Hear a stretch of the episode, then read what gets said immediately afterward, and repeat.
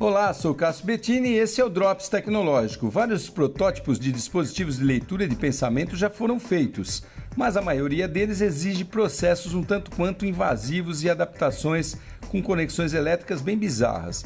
Mas cientistas da Universidade de Sydney, na Austrália, criaram uma tractana parecida com um simples boné e sem aquele monte de fios conectados que, segundo eles, vai ajudar centenas de milhares de pessoas que têm problemas de expressão física e vocal devido a doenças neurológicas. A tecnologia é a base de leitura por eletroencefalograma e uma poderosa inteligência artificial que já converte pensamentos em texto escrito, com um nível de acerto de 40%, e eles têm convicção que vão chegar a 90% em breve é o primeiro dispositivo a incorporar técnicas de codificação discreta no processo de tradução cérebro-texto. Para quem tiver curiosidade, dá um Google aí em Brian GPT. Bem interessante, né, pessoal? Sou Cássio Bettini compartilhando temas sobre tecnologia, inovação e comportamento. Até o próximo.